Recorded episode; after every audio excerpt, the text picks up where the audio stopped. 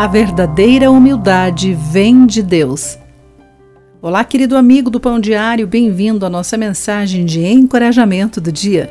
Hoje lerei o texto de David McCaslan com o título O Problema com o Orgulho.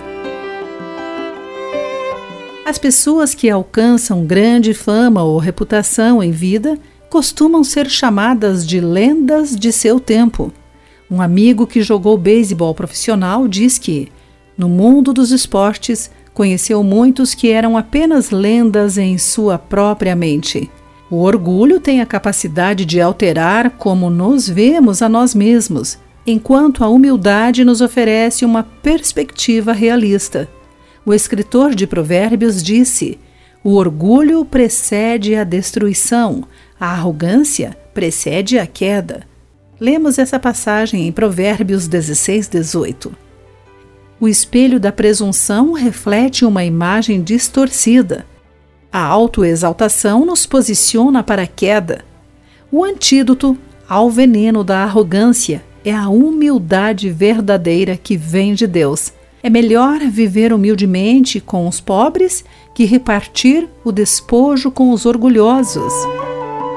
Então Jesus os reuniu e disse em Mateus 20, 26 a 28: Quem quiser ser o líder entre vocês, que seja servo, e quem quiser ser o primeiro entre vocês, que se torne escravo.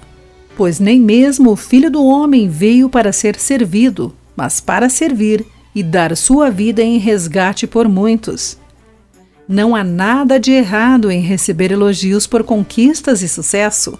O desafio é manter a atenção naquele que nos chama a segui-lo, dizendo: Sou manso e humilde de coração, e encontrarão descanso para a alma. Querido amigo, guarde esta mensagem em seu coração. Aqui foi Clarice Fogaça com mais uma meditação Pão Diário.